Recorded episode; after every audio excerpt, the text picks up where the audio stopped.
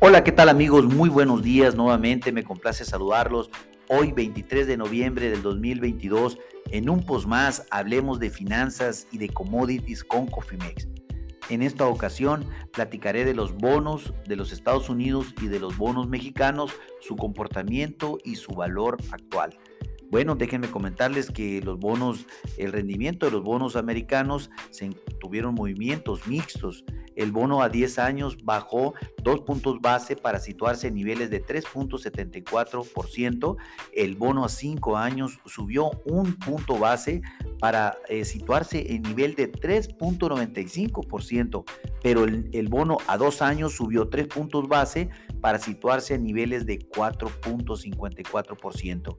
Les recuerdo que eh, viene el próximo 14 de noviembre política, reunión de política monetaria por parte de la Fed de los Estados Unidos, en donde anticipamos una subida de 50 puntos base en su tasa de referencia, la cual se encuentra situada en este momento en un rango de 3.75 a 4%. Estamos esperando que esta se incremente a nivel de 4.25 hasta 4.50%. Definitivamente, hoy tenemos también noticias de las minutas de la última reunión de política monetaria que serán publicadas hoy al mediodía y bueno, esperamos que esas minutas continúen con esta política restrictiva, la cual pues eh, tiene el objetivo de continuar aumentando las tasas de interés con el único propósito de controlar el, el tema de inflación. Recordemos también que la inflación, el último reporte de inflación por parte del gobierno de los Estados Unidos marcó una nueva tendencia bajista, sin embargo, pues había, se tiene que refrendar en el siguiente reporte, el cual pues lo tendremos seguramente a finales de diciembre y pues ahí nos daremos cuenta si estamos siguiendo ese, esa tendencia.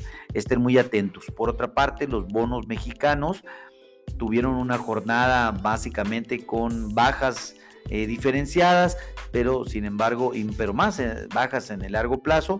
Les comento que el bono, el DC24, bajó dos puntos base para situarse a niveles de 9.91%.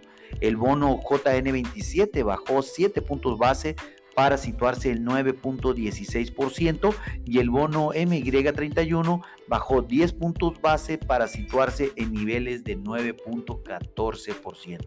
Les recuerdo que después de, de, la siguiente semana del 14 de, de diciembre, también Banjico celebrará su reunión de política monetaria en donde seguramente copiará como siempre y como lo ha hecho en los últimos años a la Fed de los Estados Unidos y si suben esos 50 puntos base, seguramente nuestra tasa de referencia también subirá esos 50 puntos base.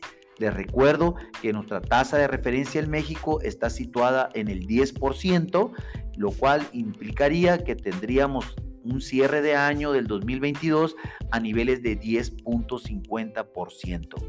Es muy importante. Si vemos llegando nuestra tasa de referencia a niveles de 10.75 hasta 11% antes de, eh, del primer trimestre, lo cual pues esto eh, sería pues un encarecimiento más del dinero en el corto plazo.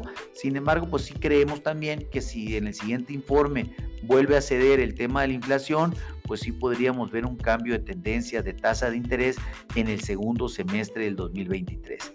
Estése muy atentos para también para esto existen estrategias de tasas de interés, por lo cual si requieren operar con estos costos de dinero, operen, pero vayan pensando en, que en el futuro corto hacer alguna estrategia de tasa de interés para el costo de su dinero.